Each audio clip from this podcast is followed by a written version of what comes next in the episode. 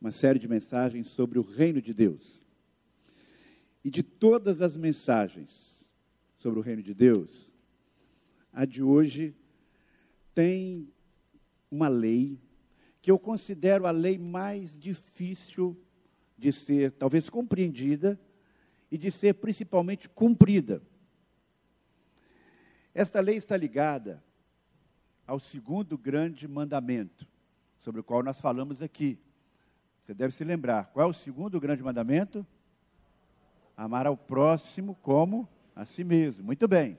Eu diria que esta lei sobre a qual vou falar hoje, ela é uma espécie de artigo desta grande lei. Ela torna esta lei mais difícil ainda. Eu escolhi esta lei difícil para falar no primeiro domingo do ano, porque geralmente no primeiro domingo do ano a gente está com todo o gás, né? Começo do ano, vou novos propósitos, vou ser um crente melhor, vou ler a Bíblia todo dia, vou orar todo dia. Eu não sei quantos de vocês, nós estamos hoje no quinto dia do ano, nesses quatro primeiros dias, não estou nem contando hoje, se você já conseguiu cumprir esse propósito. Se você ainda não conseguiu, tem 361 dias para cumprir ainda, então tem muita chance, não é? Mas o que eu quero dizer é que a gente geralmente começa o ano com disposição, então eu não quero dar uma ducha de água fria em você, mas pelo contrário, eu quero aproveitar que você está disposto a cumprir a palavra de Deus e colocar logo esse, esse grande desafio. Um grande desafio para todos os cristãos. Um grande desafio para qualquer pessoa. Eu não sei se você já sabe do que eu estou falando. Se não sabe, confira aí na Bíblia, acompanhe o texto sagrado comigo, que está em Mateus capítulo 5, de 43 a 48. Está também ali no multimídia, você pode acompanhar. São palavras de Jesus. As palavras de Jesus apresentam os princípios do reino de Deus. E esse texto de hoje é difícil e desafiador. Diz assim: Vocês ouviram o que foi dito: ame o próximo e odeie o seu inimigo. Mas eu lhes digo: amem os seus inimigos e orem para aqueles que os perseguem, para que vocês venham a ser filhos de seu Pai que está nos céus. Porque ele faz raiar o seu sol sobre maus e bons e derrama chuva sobre justos e injustos. Se vocês amarem aqueles que o amam, apenas aqueles que os amam, que recompensa vocês receberão? Até os publicanos fazem isto. E se saudarem apenas os seus irmãos, o que, estão, farão, o que estarão fazendo demais?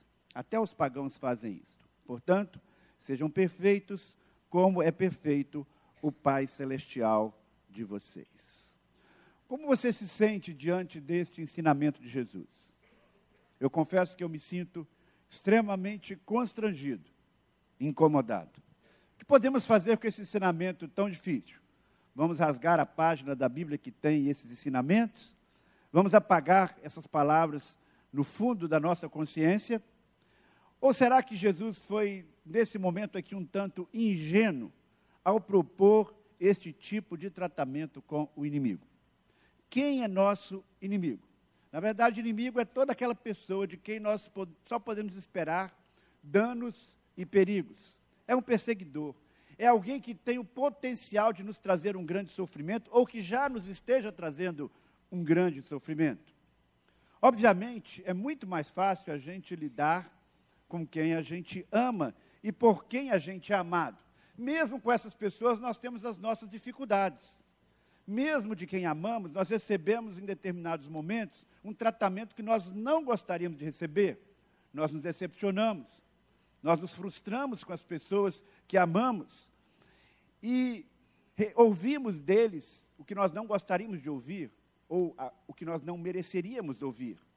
Mas a estes, dependendo da dimensão do nosso amor, dependendo da gravidade da falta, dependendo do nosso grau de maturidade, nós perdoamos e seguimos em frente. Mas amar o inimigo com todas as implicações que isso significa, isso de fato é um desafio tremendo.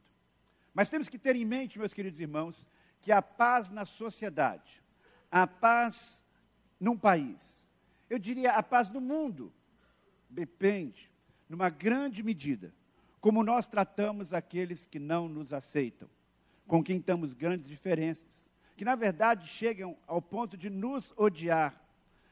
Pessoas que fazem tudo para nos prejudicar. Como nos relacionamos com as pessoas que se declaram nossos inimigos e as pessoas que, por alguma razão, nós as consideramos como nossos inimigos.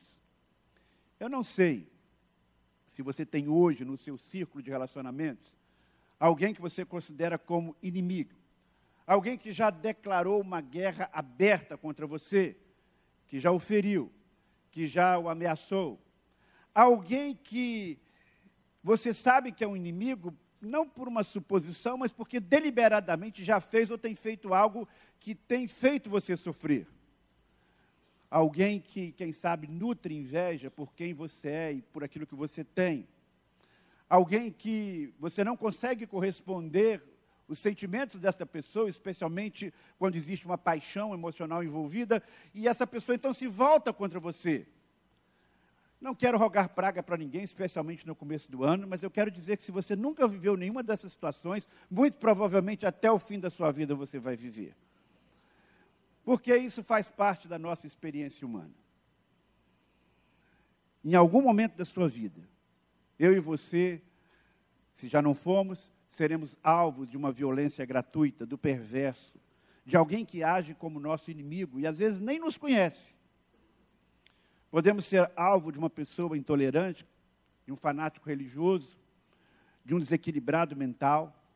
Como reagir nestas situações?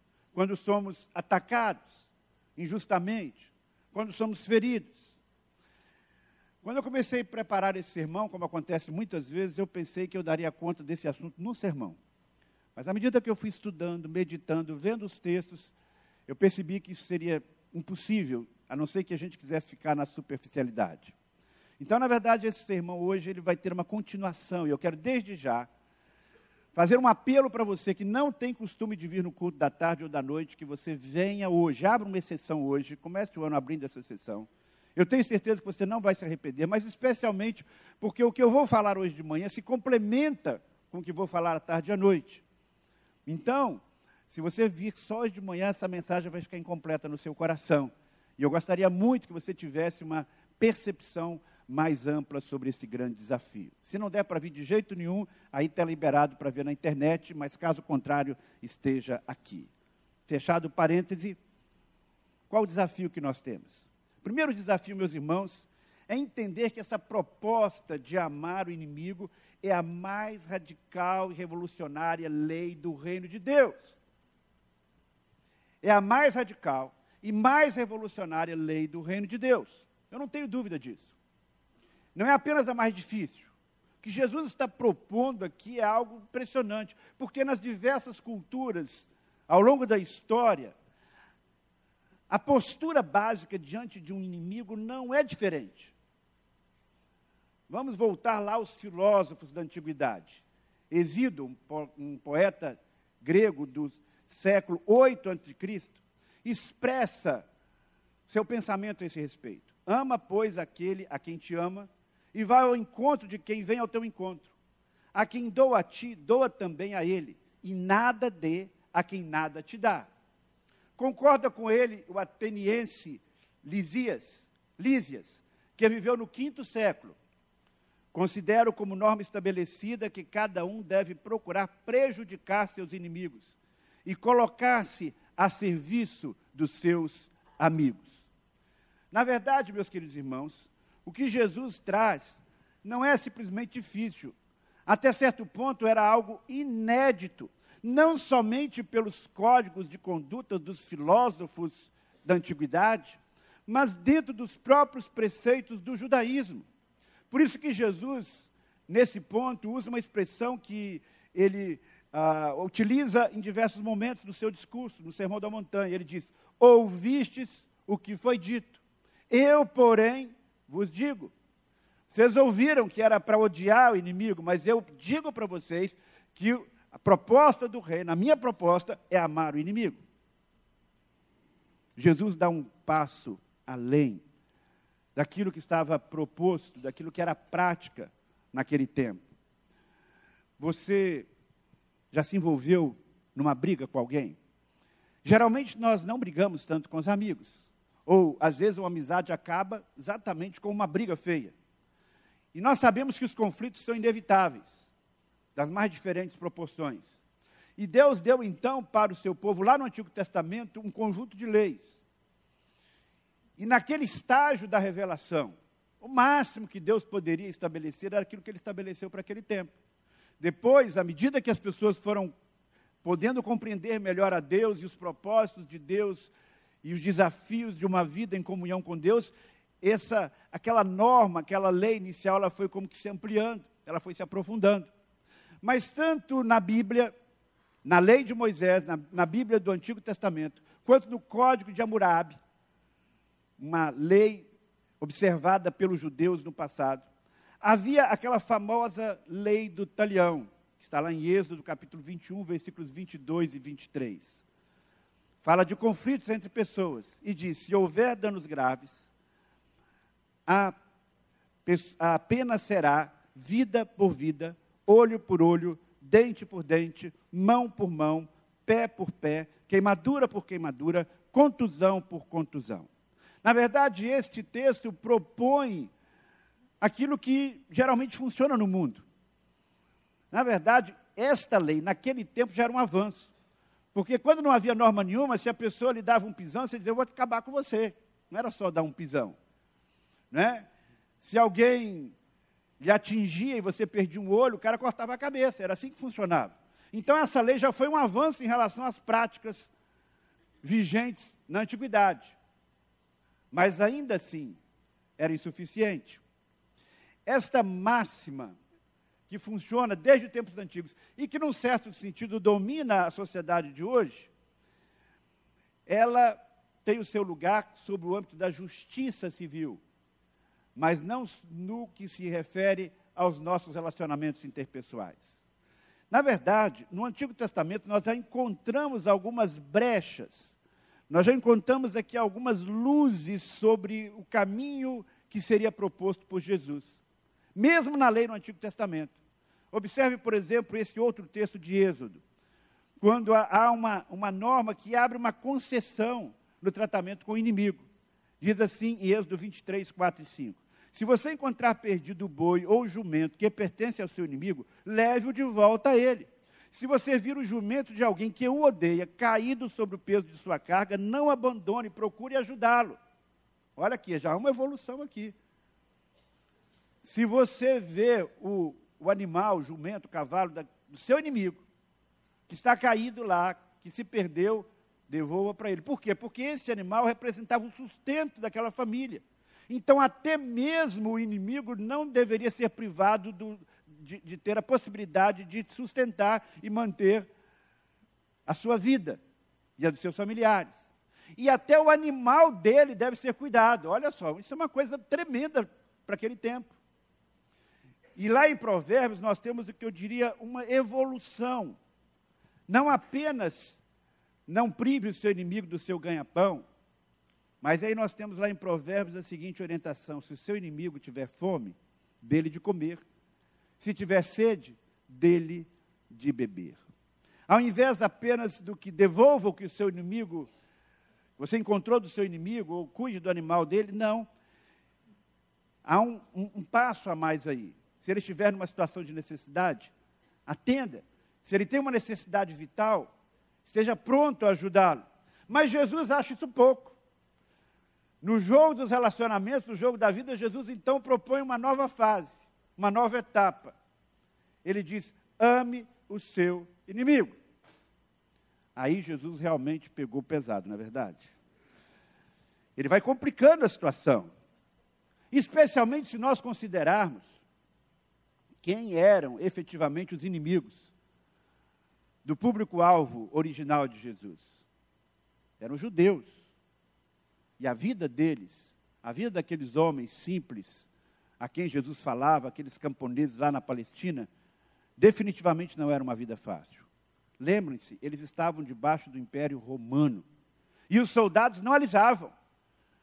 Como toda autoridade mal preparada, eles eram violentos. Eles faziam exigências absurdas.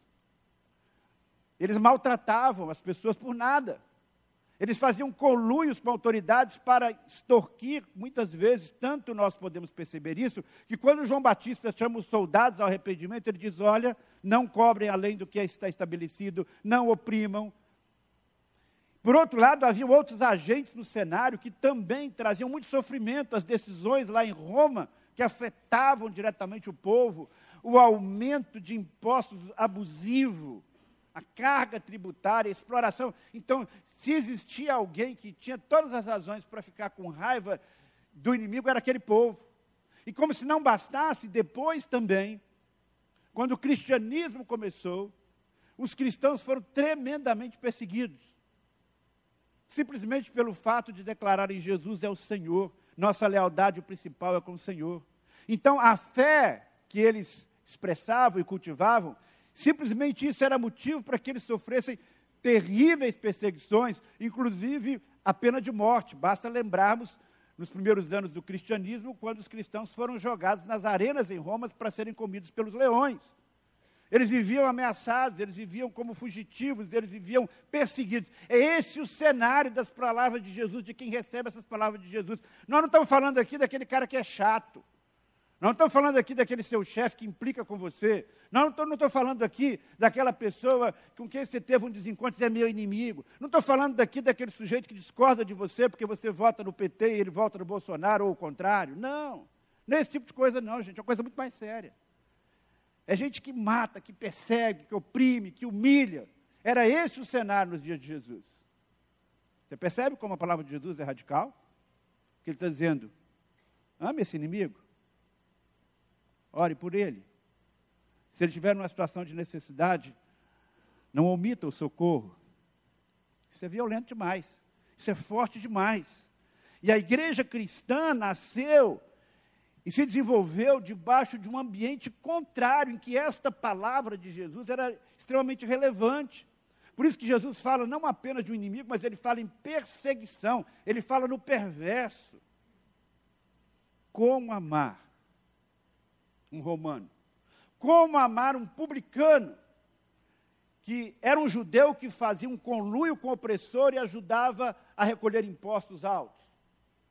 Como amar um zelote, que era, por assim dizer, uma esquerda revolucionária, que queria derrubar o Império Romano à força, mas colocava muitas vezes as famílias e as outras pessoas em risco, porque toda vez que há uma situação de violência, toda a sociedade sofre.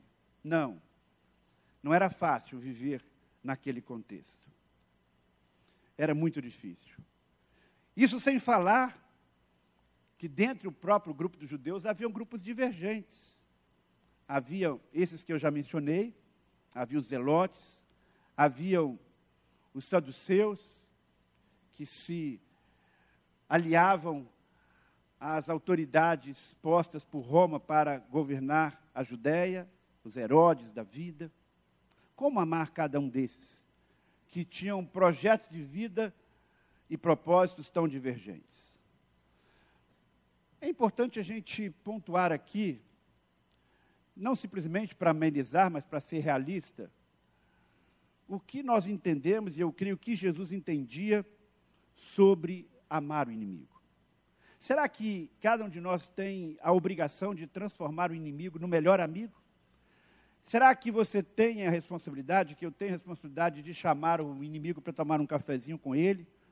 Convidá-lo para almoçar na sua casa, para ir na festinha do aniversário do seu filho, chamar para jogar videogame juntos, ou quem sabe assistir uma partida no castelão? Não, não e não.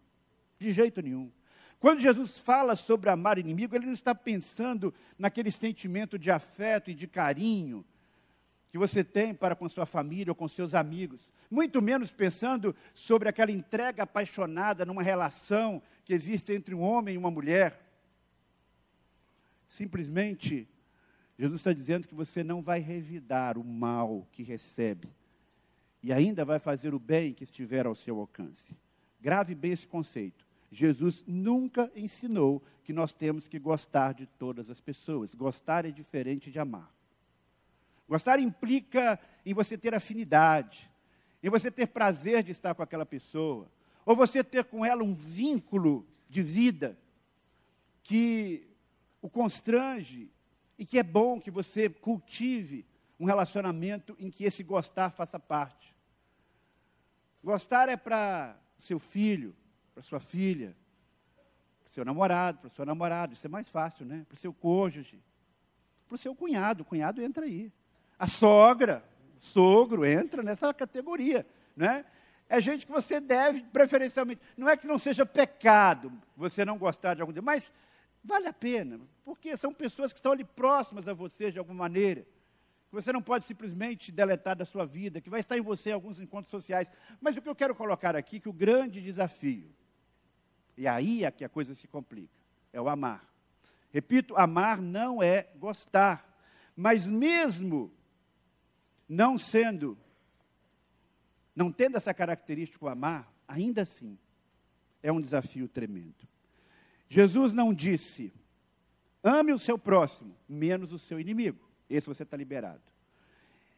Quando Jesus apresentou o desafio de amarmos ao próximo, ele não abriu exceção. O texto de hoje, como tenho falado, meus irmãos, é muito desafiador. E o que eu estou fazendo nessa manhã é dar uma introdução aquilo que esse texto nos traz como um grande desafio. Por isso, repito, venha hoje à tarde, venha hoje à noite, para que você possa compreender mais, mais a dimensão do que isso significa. Quais são as razões que nós temos para amar ao próximo? Que recursos te, o inimigo? Que recursos nós temos dados por Deus? Porque é impossível, é impossível que alguém ame de fato o seu inimigo se não tiver a presença de Deus em sua vida. Esse mandamento, que, como tenho falado, é o mais desconcertante de Jesus, esse mandamento que deu um nó na cabeça dos ouvintes de Jesus, não apenas naqueles dias, mas inclusive é objeto de estudo e de debate dos mais diferentes teólogos. Na verdade, nós estamos aqui discutindo a sua viabilidade e praticidade, porque o que é proposto é muito radical. Mas eu diria que independente da interpretação que a gente dê a amar o inimigo, isso é indispensável dentro da proposta do reino de Deus. O reino é algo realmente novo. O reino de Deus na nossa vida, e quando a gente procura trazê-lo para a sociedade, é algo radical.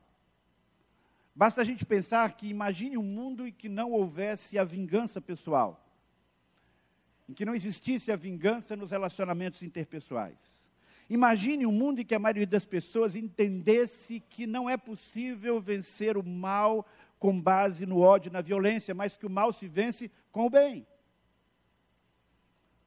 Pastor pacifista Martin Luther King disse: o último defeito da violência é que ela gera uma espiral descendente que destrói tudo que gera.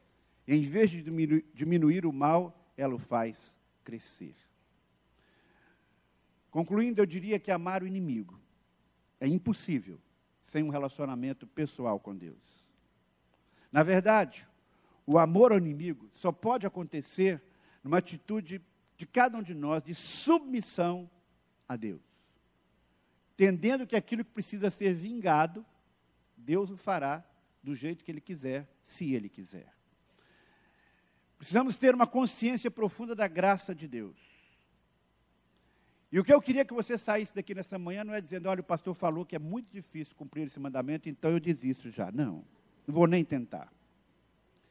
Esta não é simplesmente uma lei que temos que praticar, mas também nós devemos buscar as razões desta prática e perceber os recursos que Deus nos dá para caminharmos. Não foi à toa que Jesus disse: sejam perfeitos como é perfeito o vosso Pai, sede perfeitos como é perfeito o vosso Pai celestial.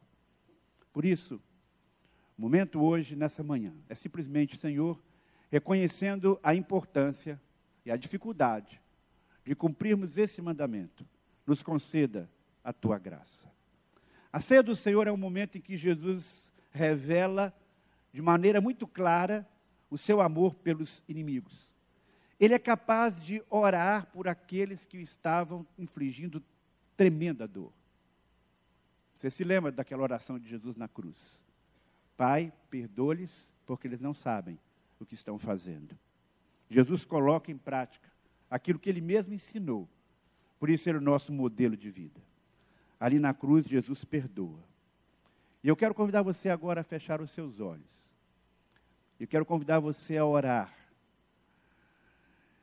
E se você tem nesta manhã sentido uma grande dificuldade, num relacionamento com alguém que tem lhe feito sofrer, se você tem alguém que você não sabe por que está perseguindo você, ou às vezes até sabe, mas essa pessoa tem prejudicado a sua vida, essa pessoa tem despertado no seu coração o desejo de revidar, o desejo de tratar mal. Peça a Deus que o ajude. Porque você não tem capacidade, nenhum de nós tem capacidade de mudar isso no coração, simplesmente com um, novo propósito. É preciso uma bênção especial do Senhor. Para que você possa sinceramente orar por essa pessoa, perdoar aquilo que precisa ser perdoado, não revidar o mal. Peça ao Senhor essa graça agora.